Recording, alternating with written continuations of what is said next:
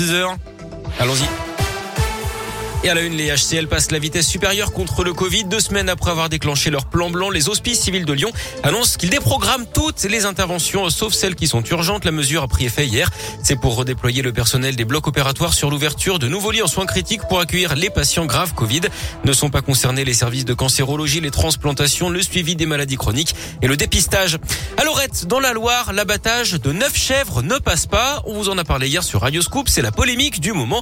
Sur une initiative personnelle, Gérard Tardy, le maire de la petite commune ligérienne, a fait abattre par la société de chasse locale neuf chèvres errantes sur sa commune. Il était reproché aux bêtes de venir manger de l'herbe et des fleurs sur les tombes dans le cimetière. Sauf que le maire n'a jamais eu le feu vert de la préfecture de la Loire pour faire abattre ces animaux. Un abattage qui plus est interdit hein, sur des chèvres. Une telle décision disproportionnée interpelle. Contacté par Radio Scoop, la direction de la SPA de Brignais a réagi. Est-ce qu'on abat des chèvres parce qu'elles mangent des fleurs Non. Euh, il existe des abattages sur les états d'urgence ou de nécessité qui représentent un danger pour la population. Un chien qui a mordu à trois reprises, qui se retrouve en divagation dans la rue, il y aura un arrêté parce qu'il y a une dangerosité immédiate. Des animaux qui se retrouvent sur l'autoroute, qui risquent de causer un accident, qui peut entraîner euh, des conséquences dramatiques et des morts, il peut avoir un abattage, mais on est sur un état d'urgence si vous préférez. C'est des chèvres, la seule dangerosité qu'elles représentaient, c'est qu'elles mangeaient des fleurs. Elles cherchaient qu'à se nourrir, c'est bête. Hein Est-ce que des chèvres qui mangent des fleurs dans un cimetière, c'est un état d'urgence La SPA, nous, on y met des doutes. À noter que la fondation Brigitte Bardot, elle devrait porter plainte dans cette affaire.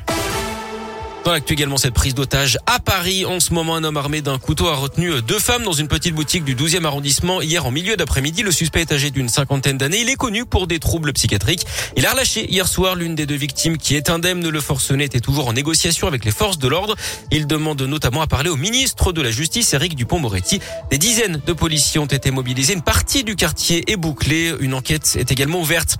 Le soulagement à Lyon. L'adolescente portée disparue depuis euh, vendredi dernier a été retrouvée saine et sauve selon la police. L'appel à témoins lancé après cette disparition qui avait été jugée inquiétante est donc terminé. Du sport, du foot avec les suites des incidents en tribune pendant le match de Coupe de France entre le Paris FC et l'OL vendredi dernier. La rencontre avait été interrompue. Une instruction a été ouverte par la Fédération française de foot. Elle rendra ses décisions le 28 décembre prochain. Il s'agira notamment de décider du sort de la rencontre interrompue donc à la mi-temps sur le score de 1 partout et de sanctionner le ou les clubs jugés fautifs. Une enquête est également ouverte alors que des ultras du PSG ont pu être identifiés sur les vidéos de surveillance. Et puis le tirage au sort des quarts de finale de la Ligue des champions féminines. On connaît le programme des filles de l'OL qui affronteront les Italiennes de la Juventus Turin. Match aller le 22 ou 23 mars en Italie. Le retour, ce sera une semaine plus tard à Lyon. En cas de qualification, les Lyonnaises pourraient défier le PSG, championne de France en titre. Merci beaucoup.